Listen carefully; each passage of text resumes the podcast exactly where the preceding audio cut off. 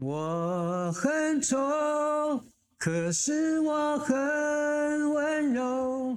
反正我觉得大家看你好像很顺利，前三三张专辑就已经大卖大红了。但是大家不知道的是，你出道之前曾经当过业务员。对，我在一个贸易公司啊当这个业务了。然后当然这个业务也是，就像我这个我很丑可是我温柔的歌词里面讲啊，在钢筋水泥的丛林里。在呼然换去的生涯里啊，计算着梦想和现实之间的差距。嗯哼，我是侯乃荣，台湾名人堂要告诉大家，有故事的人，有意义的事。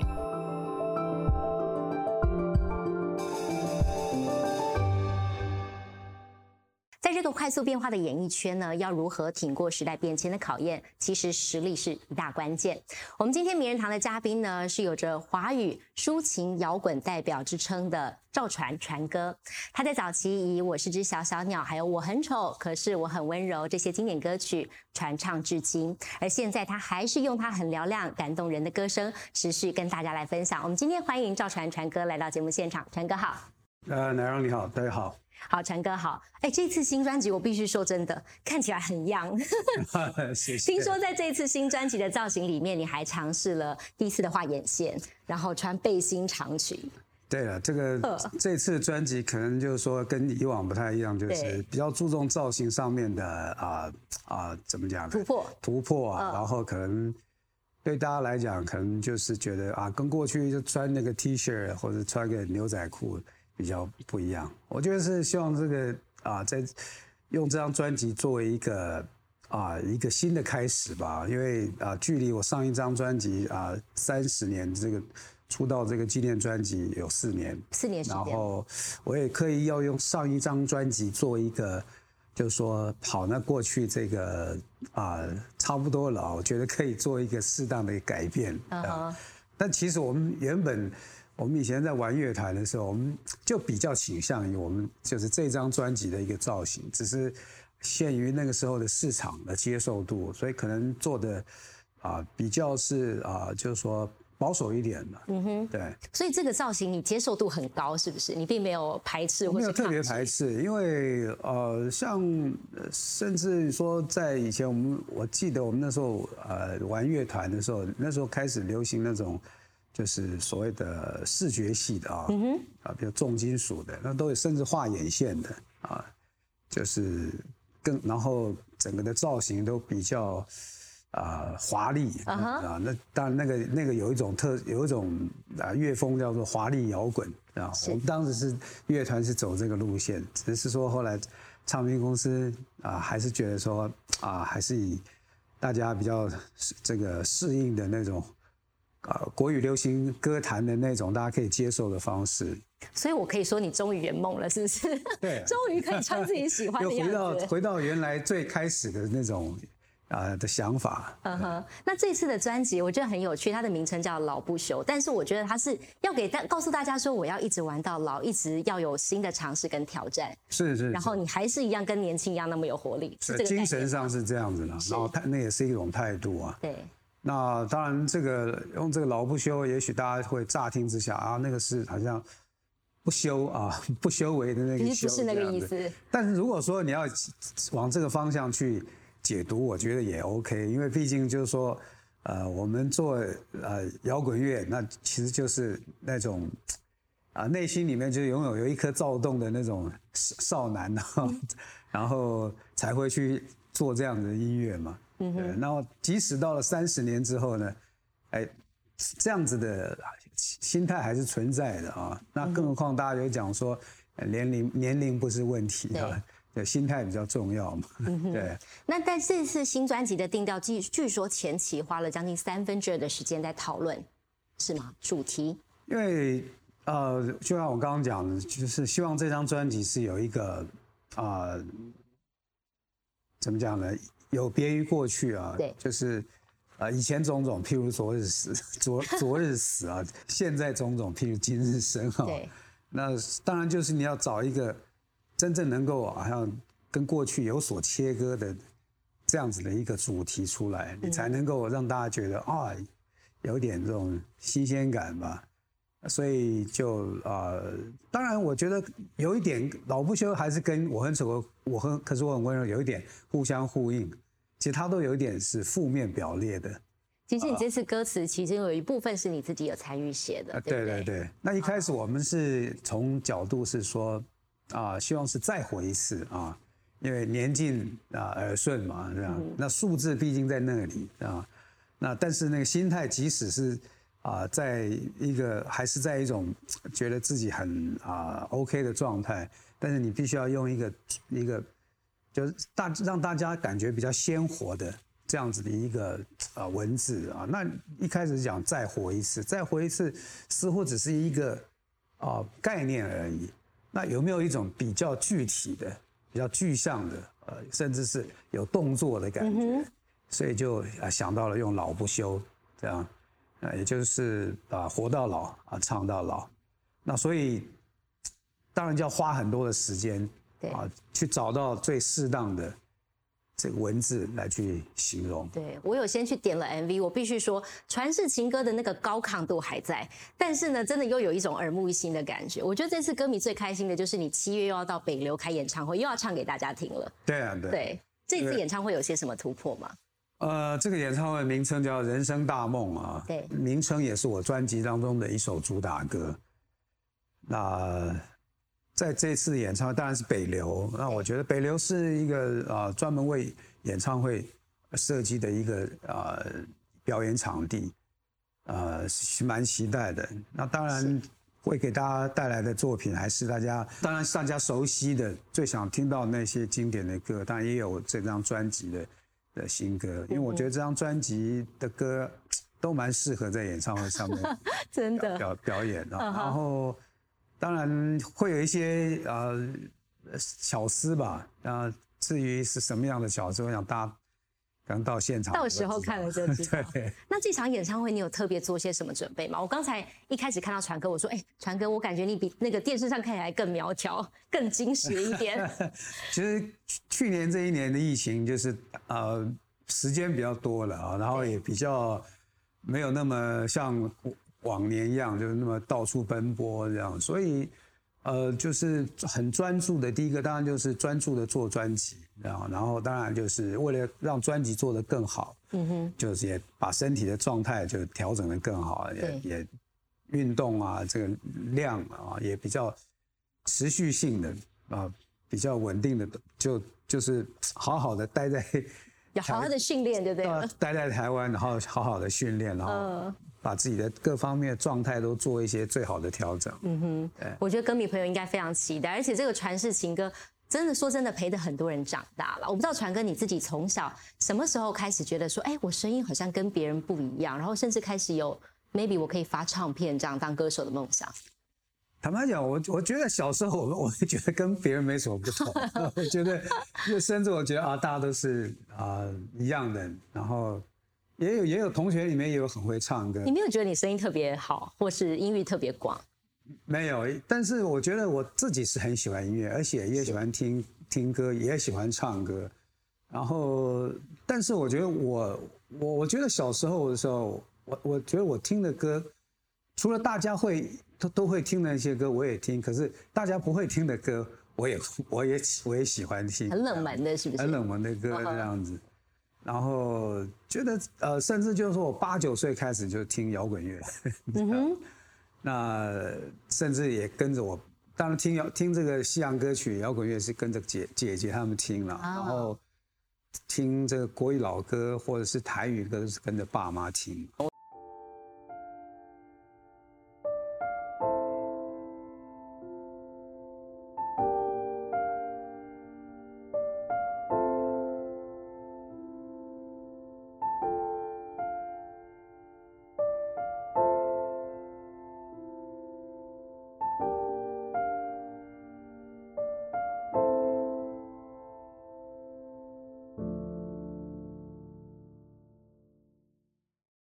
觉得传哥你好像也是一样，也是特别喜欢吉他，对不对？对对。有什么原因在吗？我觉得，因为就是看的那些呃这些摇滚乐团呢，他们就是拿着吉他，然后就觉得哦，好酷哦！还是有人说学会弹吉他的人特别容易把妹，有吗？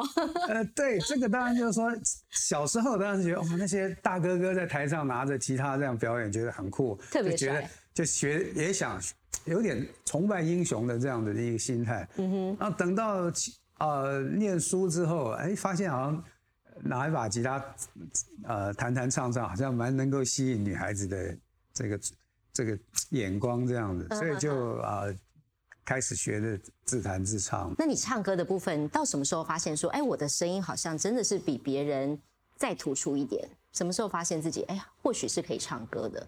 嗯，可能就是在呃民歌、校园民歌那个那个阶段，对，我们开始自弹自唱，然后甚至就说我也啊听很多这种呃西洋歌曲，然后更何况是青春期那个时候，啊就开始比较躁动一点啊，然后会会去学他们唱，然后就觉得哎，我声音好像蛮高的，然后有些歌啊别人唱不上去，我都可以唱得上去这样子。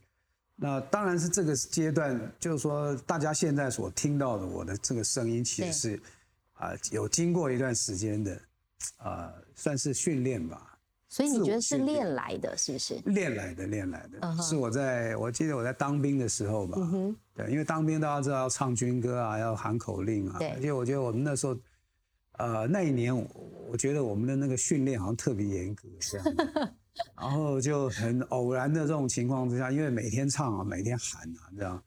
然后喊的声音都哑掉了。我们那时候，我们的那个班长就叫我们说啊，要用丹田啊，这样喊出喊出来的那个 声音比就更洪亮、更有力量这样子。对，啊，我也我们当然要听听命行事对嘛，那就哎就照着这样做，哎，可是哑掉之后就啊哇没声音了，没没声音怎么办？然后就反正就是就不能唱，就休息这样。那等过了这段期间，声音恢复了，就在很偶然的情况之下，因为我我以前都有那种习惯，就是也是一种娱乐啦，就在家里面自己放着唱那种黑胶唱片，然后去唱我那些喜欢的那些团乐团的歌，这样，哎，突然发现我的声音更更高亢，然后更嘹亮，这样，然后而且以前一些唱不上去的歌，我后来都都能够唱得上去了。这也太神奇了。对，我我觉得哦，那可能真的是就是说，因为那样子的训练，就让我的那个声线就是好像声音就拉开了。嗯哼，我当然也有当兵的同事，就是因为声音哑掉之后，就再也没有恢复。哦，对，所以你是属于幸运的那对，个。我觉得 就是我的声音算是就是说，可能就是因为刚好我声线属于男高音，是然后所以后来就恢复了。那恢复之后又更高了更高了这样子。哦所以这个是我把让自己的声音，就是说啊，等于说高了一个八度。但我敢说，这个传世情歌应该不是一般人敢挑战。你声音是真的很高，三十年如一日，你要怎么样去保持？你自己有你自己的秘诀吗？啊，如果从专业上的角度来讲，比如说我们在演唱啊演唱会的时候，那其实都有这些台舞台上面的监听器材啊，对，那这个部分，我觉得就是要把那个频率调到，就是让自己在台上唱起来觉得很舒服，然后不会让觉得自己是就是唱起来像嘶吼的。因为我的声音，我的歌本来就已经非常高了啊，那个调子。那如果说啊你在唱的时候，你没有一个我们讲工欲善其事嘛，必先利其器，你这个就是所谓这些辅助的器材，如果说不能够调到你那个声音，让你觉得唱起来是很舒服的话，啊，包括在录音室也是一样，那很容易就声音很一下就，我们讲专业上讲，就那声音就会呃劈掉了。而且那观众听久了也会累。对对对，就会你真的是让人家觉得说你在呃在嘶吼这样子。嗯那还有就是平常就是要就是因为就是说已经自己是一个专业的呃歌手这样子，我觉得更要注意自己的这种啊、因为它毕竟是你的怎么讲呢？吃饭的工具生财器具，还有你你的声音都来自这里。那我觉得就是更注要注重饮食方面。嗯哼。那还有当然就是啊，固定的要去做练唱。你好像周周吊嗓子，是对对？等于吊嗓子，嗯让你的等于就是让你的声带就维持在一种比较紧实的嗯一，个状态。对，然后甚至是在一个啊比较正确的方式。传哥，我觉得大家看你好像很顺利，前三三张专辑就已经大卖大红了。但是大家不知道的是，你出道之前曾经当过业务员，对对，那是一段什么样的日子？我在一个贸易公司啊当这个业务了，然后当然这个业务也是新人嘛，就开始学很多东西。所以就像我这个我很丑可是温柔的歌词里面讲啊，在钢筋水泥的丛林里，在呼来唤去的生涯里，然后计算着梦想和现实之间的差距。嗯哼。就是骑着摩托车，然后大街小巷的去窜，然后啊去拜访客户或者拜访啊厂商，这个或者去啊上那种你知道一些贸易课程这样子，那其实就是我觉得跟大家没有什么两样，就就说在那个年代，比如说像我们这样子的，就是那个年龄阶段的。啊，男生差不多就是退伍之后就开始找一份工作，白天。对。那其实就很，你知道，就是觉得啊，我的人生就应该是这个样子。你那时候没有过其他的想法，说我不甘于做这样白领阶级的工作，还想要做些其他的？当然，就是说父母对你是有期望的，可以说他当然希望说啊，你当兵完之后就找一个啊稳定的工作，然后在这工作上面。啊啊，慢慢的就是一步一步的成长，然后啊，希望也许就是说自己或者自己当老板啊，或者是在一个大公司里面当一个呃主管主管之类的啊，就是你知道，就在那个年代，大多数父母对孩子的想象是这个样子，然后你也就觉得啊，OK，理所当然，那就是这样子，因为看的很多的呃别人的故事啊，或者是自己的呃姐姐们。或者是跟他同一辈的一些男生，好，大家好像都是这样子的一个人生的过程嘛。嗯哼。那只是说，我自己那时候在一个偶然的机会去参加一个乐团，就是我刚刚讲，我在部队里面当完兵之后，然后我的声音就变得很高亢，而且我常在家里面练歌。嗯哼。然后我弟弟他也是玩玩乐团，他是弹贝斯，你知道。然后他就跟我讲说。哎，那个个有一个有一个乐团叫做金属小子，叫 Metal Kids。对。啊，大家如果不知道这个乐团没关系，但是就是这个乐团后来出了一个主唱叫张雨生，我就是一开始在这个乐团当主唱，然后因为他们就是呃，我弟弟跟他们讲说，哎，我哥哥现在声音哇，他因为他们都做摇滚，而且声音要很高亢，然后我弟弟就跟这这个乐团的呃团长讲说，哎，我哥哥不是可以啊。我推荐他啊，你他们刚好缺一个主唱，那我就去了。他们觉得哎，试唱的 OK 这样，然后就开始跟他们一起，就是晚上就是就是好玩，对玩团这样子。然后红十字是后来我因为呃这个呃金属小子，他们觉得说希望做一些比较商业、比较流行的。然后可是我心里想说，我也不缺不缺这个钱，我也不是为了就是说啊做乐团是要来。来去靠这个为生这样子，那我只是觉得好玩，这样就是白白天做贸易，然后晚上就是兴趣嘛。那我就我就想说要换另外一个团啊，就是理念上有一点啊比较不合了这样。嗯哼。那我离开之后呢，张雨生后来进这个乐团啊，接我的位置，担任这个乐团的主唱，然后我就去去了红十字，因为红十字做的音乐。啊，就是比较更摇滚一点，甚至是重金属，然后啊，觉得唱起来就是蛮过瘾的这样子啊，所以就就我当时的生活状态就是白天就是在贸易公司啊，西装白领啊啊。穿衬衫打领带，然后晚上就是皮衣皮裤，然后嘶吼，完全是两个人。完全也就是按照现在的说法叫做斜杠人生，真的。但是这个斜杠的有一点，呃，就是那个那种那种啊，怎么讲？反差很大。嗯哼。那你后来是什么样的机缘让你加盟滚石，然后出唱片？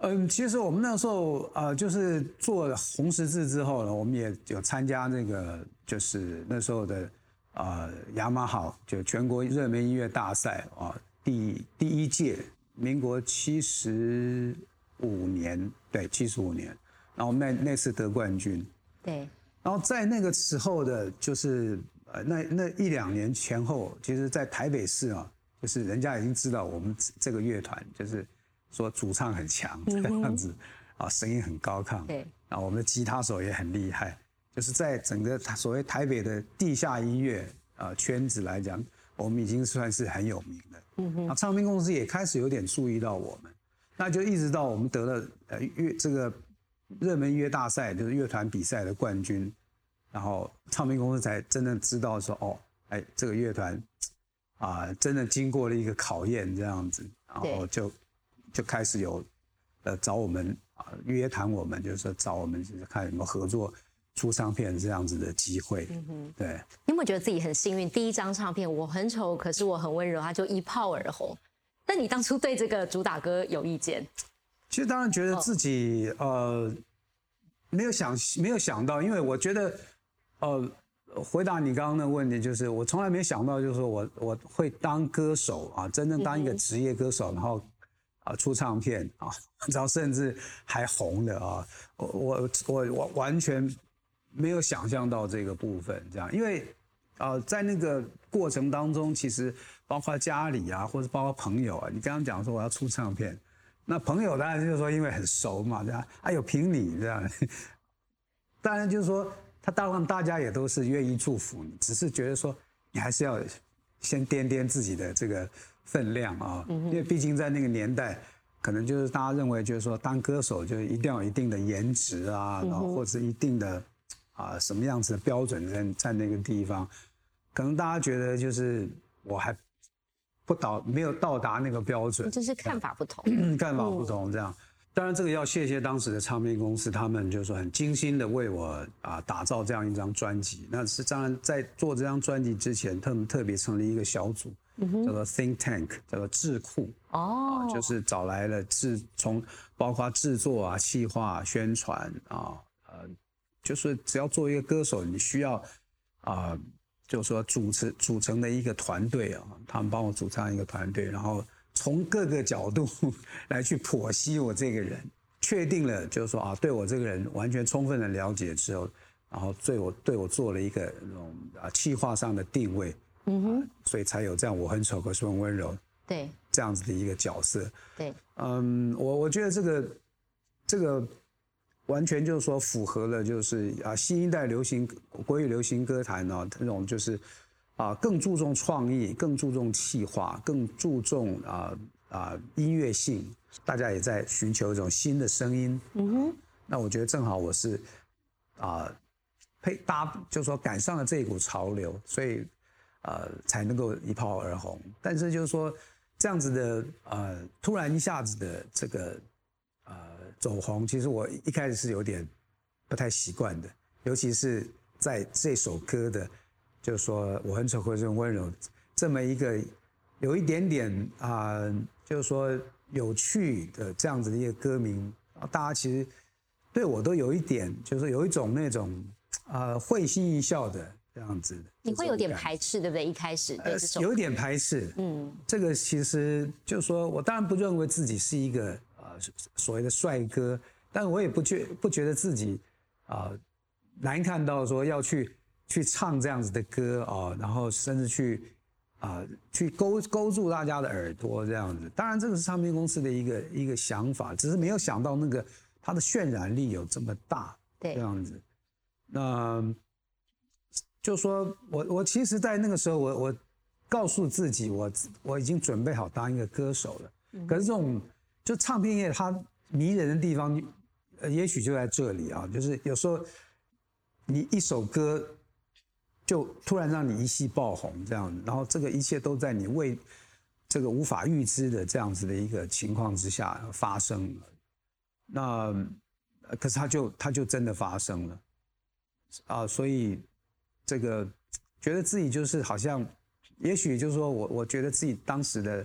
心态可能就觉得我卖个五万张就不错了，这样。可是没想到，就是说一下子变成是，要知道三十万张在那个年代是等于是一个等那个等级是，他们就是讲说就是一个啊巨星的这种。有人说是杀手级的，对不对？对对对对。那那所以就是说我其实我还没有准备好，就是说去变成这样子的一个对这这样的一个 level 的啊对的一个歌手这样，其实是花了很多的时间去调试自己。传哥，我这边要提出一个要求，我不知道我歌迷朋友一定很想听，你有没有机会在现场再帮我们带这么一段经典的副歌给我们听听？可以吗？你说我很丑过这种人吗？好，嗯，请。我很丑，可是我很温柔，外表冷漠，内心狂热，那就是我。我很丑，可是我有音乐和啤酒，一点卑微，一点懦弱，可是从不退缩。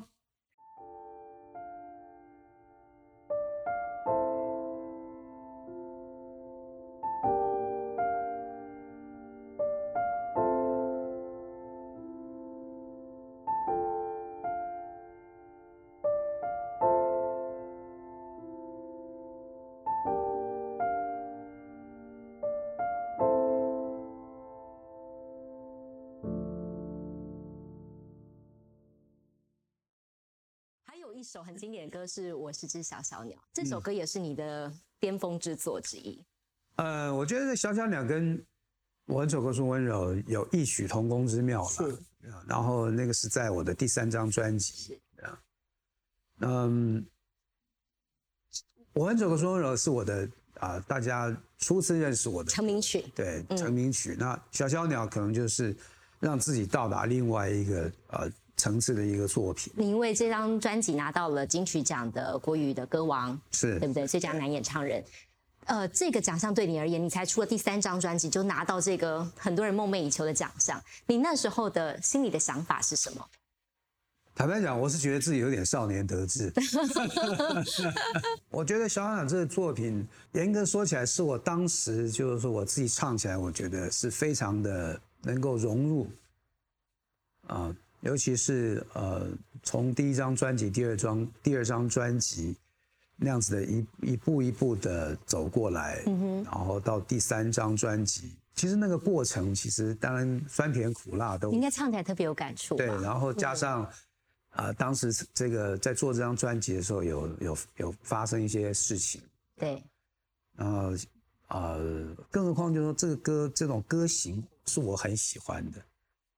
所以我觉得我在唱这个歌的时候是，嗯，在各方面来讲，就说已经那时候第三张第三张专辑了，我已经在这个歌坛待了几年了。那对一些就是作为一个歌手，甚至作为一个啊销售量很很有成绩的歌手，我我的心心理准备上面其实是已经比较足够的。嗯哼。所以我在在处理这个啊这个作品的时候，我我觉得自己是。那个状态应该是算是最好的一个时候。我们能现场听听吗？听两句。好。我是一只小小小小鸟，想要飞呀飞，却飞也飞不高。我寻寻觅觅，寻寻觅觅一个温暖的怀抱，这样的要求算不算太高？哇，现场听真的是不一样哎！哎，传哥你自己在唱这首歌，现在过了这么久，现在唱跟当时唱心情有没有不同？嗯，其实每次在唱这个歌的时候，我都会脑袋里面其实都有很多画面了。嗯，那就是一路走过来，可能在呃刚出道的时候，甚至在唱这首歌的，就在录音室的那个。点点那些对点点滴滴对，然后加上啊，虽然有段时间当然是会唱的有点厌倦，也也有这个时候，有有有，可是就是后来，但你的人生总是，我觉得，我觉得自己的人生可能好像都就是有点戏剧性的感觉，这样，嗯哼，所以这可能这种过程当中的这些戏剧性的变化，都会让你再重新再认识自己的这首歌，对。然后重新再去感受这首歌，所以啊，唱到现在，似乎那个歌已经是是我身体的一部分，是我呃心里的一部分。对，传哥，你这个一路走来音乐路上，其实有我相信有很多人对你影响很大，其中李宗盛大哥是一位非常重要的战友。是对不对？你跟他曾经有一些小故事可以跟我们分享吗？有没有让你印象比较深刻的？我跟他的故事其实很多啊。哦，其实我那个时候跟滚石只签了一个所谓的草约，这样嗯哼啊，那还不是正式的约。那当然就是滚石当时已经是一个很知名的唱片公司，所以他们有时候会办一些就是类似这种演唱活演唱的活动。那我们当然都会去，等于就是说去见习嘛，哈，也去真正啊、去感受一下啊，因为大部分歌那时候当时的跟我们一起呃参加的演唱会的歌手，比如说就是李宗盛啊、齐豫啊，还有潘越云啊，都是传奇，啊对对对对，个个都是。这这都是大哥大姐嘛，对。我们都是看到他们就是 啊，很很怎么讲呢，很崇拜这样子啊。然后当然我们就是也去跟他们一起啊同台，这样就觉得哇很很开心这样。然后当然我我我觉得我自己在舞台上有自己的风格，是。然后呃，当然他们对我的感看法就是说，哎，这个人私底下好像不太爱说话，那可是一上台去就你知道，就是那种有点台下一条虫，台上一条龙的感觉，然后甚至就觉得这个人上在台上是那种自信是爆棚这样子甚至有时候是那种带一点侵略性这样。那李宗盛就觉得，因为李宗盛是属于那种他是校园民歌时代的啊、歌手、音乐人这样。那对于摇滚，他当然有一点，他曾经跟我讲说，他认知里面的就是说，所谓的这什么样风格的音乐音乐人都有他的生活状态。譬如说，他就常举例说，啊、有一个民谣歌手叫 James Taylor，那这些歌手呢，他为了要去真正体验那种所谓的呃农村生活啊，就会自己在啊很偏僻的乡下盖一个农舍，然后就是养鸡种菜这样，然后在这个生活状态当中去创作，知道吗？对，所以他，我觉得李宗盛也是属于这种类型的这样。然后他想象的摇滚乐啊，这摇滚乐可能就是啊、呃很张扬啊，可能然后就是可能有点 脏脏的，甚至于，然后甚至就是很很呃，你知道轻狂这种的。可是他完全身上看，他从我身上看不到这个东西。只有在舞舞台上表演的时候是这个样子，他就觉得他怀疑我，哎，你是不是真的是，你知道摇滚的这样子啊？那坦白讲，我我也还真不知道怎么回答他这样。然后当然几次，哦，我们说已经签约了，所以他们会做一些就是等于训练的这样子的一个、啊课程，就安排我去录音室啊，就是试唱这样，就要开始熟悉录音室的一些作业，怎么跟制作人、录音师去啊配合这样子。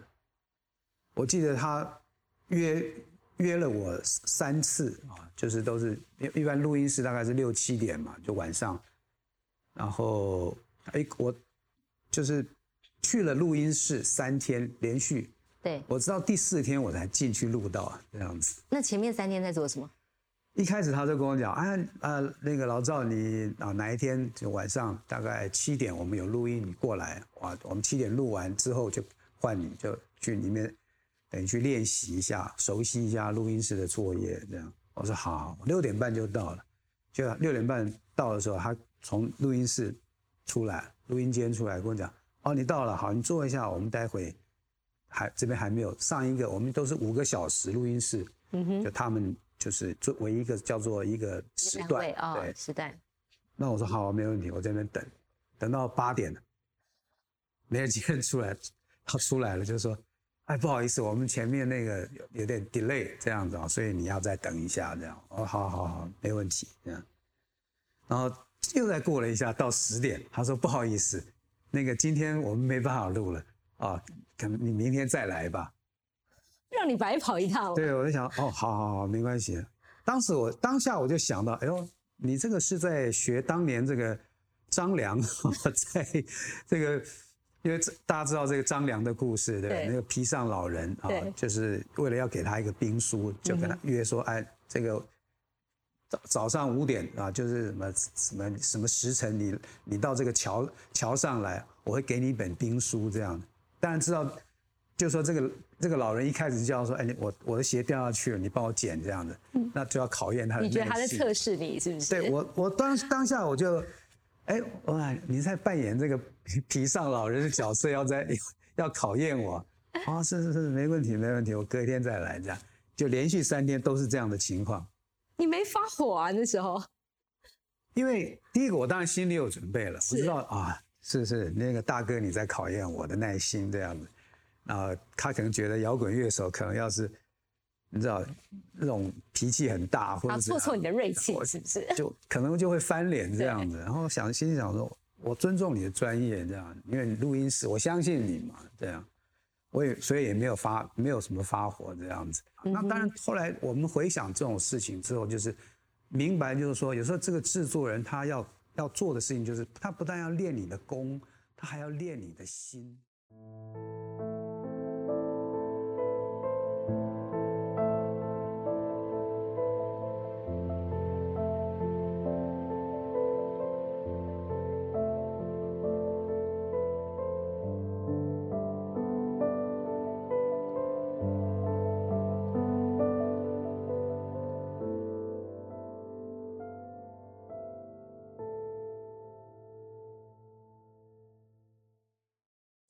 实你的歌唱生涯也有高低起伏，当然，在这个你认为比较低潮的时候，你那时候面临到什么样的状况？然后你怎么度过？因为譬如说有一段时间你可能要舍弃掉比较多那个你原本喜欢的摇滚的部分，可能要尝试比较多的综艺啊，因为观众的口味也在改变。你有过那个心理的挣扎的事情吗？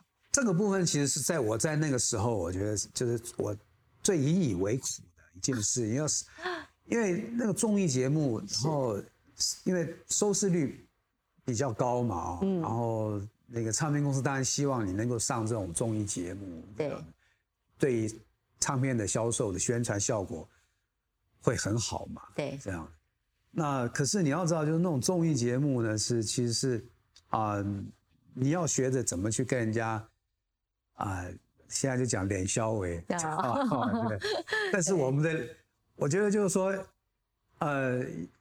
就是说，摇滚其实它有它的联系，有点冲突，对不对？是不是？它其实摇滚也有摇滚的这种。我我其实我在我们那个就是说乐团的圈子里面，我经常看他们那些其他乐乐团的人，对，他们也是会要讲一些 五四三的，对五四三的很多很好笑的话这样。是。可是我觉得我那个节奏好像跟这种那个时候流行的那种综艺，其实是我我跟不上那个节奏，你知道吗？那更何况就是说。呃，我其实，在以在以前来讲，我们面对镜头是会有点害怕的。嗯哼，啊，就是因为我们觉得我们是从做那种所谓现场演唱会出身的，所以对那种啊传统的那种电视的这种啊，就说在镜头前面，其实是会有一点点，因因为没有受过那种训练，这样，所以其实一开始就一下子把你推到那个上面去。然后当然就说综艺节目也觉得我的歌好像都很容易去做一些效果啊，我很丑的这种温柔这样子啊，或者是以我的长相这样，其实是感觉自己是有点啊，怎么说，有点被攻击的那种感觉这样子。嗯哼。那我刚刚也讲过说，其实那一切都发生的很快，对，他自己都没有真的完全准备好，然后。可能就是说那些主持的，说瓜哥啊，或者是飞哥啊，或者小叶姐，他们可能觉得就是说你应该开得起玩笑这样。当然，我我也不觉得自己开不起玩笑，可是就是说，因为他们的那个那个点都 老戳的刚刚好像都非常那种精准这样子，有时候我我有点招架不住这样，所以我我那有段时间。其实我也在试着，就是说用我们最所谓摇滚乐手的那种方式来去配合他们，可是似乎都一直就是好像那个频率都搭不上去，就觉得啊要怎么做得到这样子？我也希望就是说跟大家比较比较，大概唯一就我记得就是跟飞哥也许比较有一点火花这样子。嗯哼，比如说他飞哥那时候有一次我去上他的节目，他就说。他说：“我看到你，我不知道怎么访问我，我觉得全身这我的什么那个什么，就全身僵硬了这样子啊。呃，我他说我脖子，他说我脖子都硬了这样。他说对啊，我说飞哥，我当然我我我来上您的节目，您是综艺大哥大，对不对？我看到你，我也全身都硬了。他就这 样，其实这也招架不住。他又也也傻了，就他也不知道怎么接。对，哇，你怎么怎么哎，怎么变得好像突然被碰到他，好像就比较会跟他嗯互动这样子。对，然后那个当然就是那个话讲的有一点就是暗，有一点那种呃隐晦这样子。然后，那我也许就是说有一些呃主持人，我比较可以。这样子往来这样，但是就整体来讲，还是有点不太适应，不太适应。